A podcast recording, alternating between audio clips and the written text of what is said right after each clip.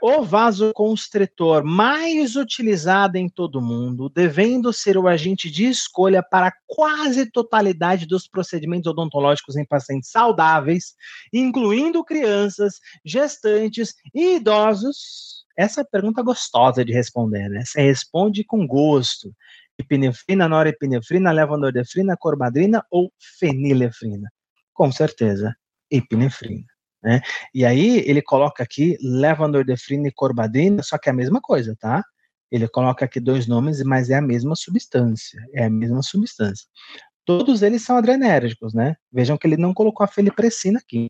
Então a epinefrina é o vasoconstritor mais indicado, mais seguro de forma geral, apesar das contraindicações, é um vasoconstritor bastante seguro, principalmente para paciente saudável. Né? Ele enfatiza aqui, paciente saudável.